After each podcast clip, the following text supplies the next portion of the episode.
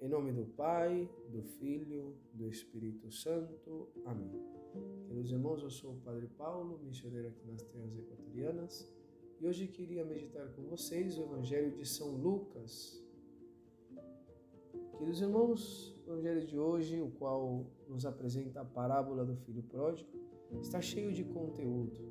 Todavia, eu queria detener-me em algo muito específico que se manifesta nesta parábola que é a paternidade divina. O filho pródigo, depois de haver gastado todos os seus bens, já estava no fundo do poço, reflexiona, não? Voltarei à casa do meu pai.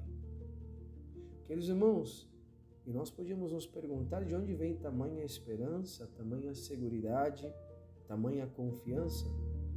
Ela vem do fato de que Aquele filho sabia quem era o seu pai. Tinha um pai verdadeiramente.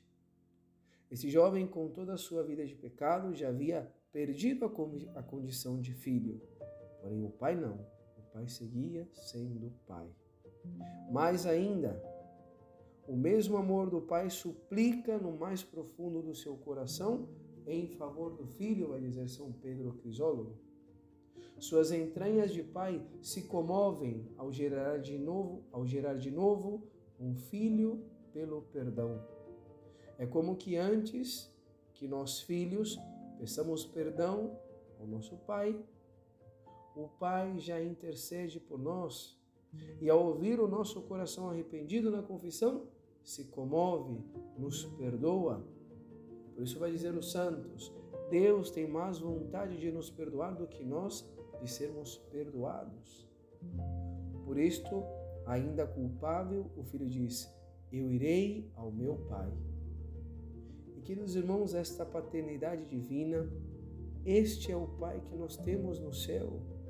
Este é o pai que nos criou, é o pai que nos cuida, é o pai que nos perdoa. O problema é que muitas vezes nós esquecemos de que Deus é pai. Pensamos que Deus é como nossos pais biológicos, que nos castigam, que nos pega, que nos, nos pegam, que se equivocam algumas vezes, que são injustos em algumas ocasiões. Porém, o nosso Pai Celestial é infinitamente misericordioso, amoroso, afável, infinitamente perfeito, não se pode equivocar. Vai dizer São Pedro Crisólogo, não comentando esta parábola, o pai, vendo a seu filho, dissimula imediatamente as faltas e os pecados deste e se põe em papel de pai, não de juiz. Transforma aquele instante de sentença em perdão, porque aquele era verdadeiramente um pai. Desejava o retorno do filho e não a sua perdição, a sua condenação. Por isso, queridos irmãos, duas conclusões teremos que tirar deste evangelho de hoje. A primeira é de que Deus é Pai, sempre Pai. Nesta atitude do Pai da parábola, reconhecemos verdadeiramente a paternidade divina.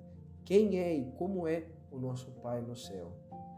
E a segunda é que todos, todos nós, pais, sejamos carnais ou espirituais, temos que seguir o modelo desta paternidade, que é misericordiosa, que dissimula as faltas e perdoa sempre, e que está sempre à espera do filho, ainda que este seja o mais pecador, o mais complicado.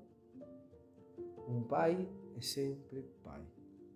Que Deus Pai nos alcance esta graça da paternidade divina a todos nós homens leigos ou sacerdotes. Que sejamos sempre, Pai, a modelo do nosso Pai do céu. Sagrado coração de Jesus, em vós confio.